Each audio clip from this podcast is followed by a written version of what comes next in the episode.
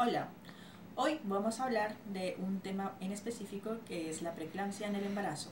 La preeclampsia es una de las enfermedades más frecuentes durante el embarazo y que puede traer diferentes consecuencias tanto para la madre como para el bebé. Consiste en la elevación de la presión arterial y adicional a eso la excreción por el riñón de proteínas.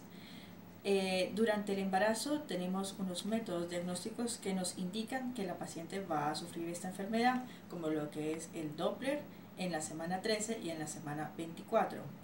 Eh, es importante que aprendas a reconocer los signos eh, que vas a presentar si estás con esta enfermedad.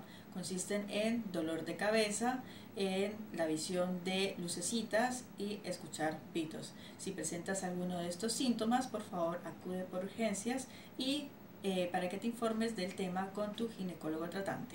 Gracias.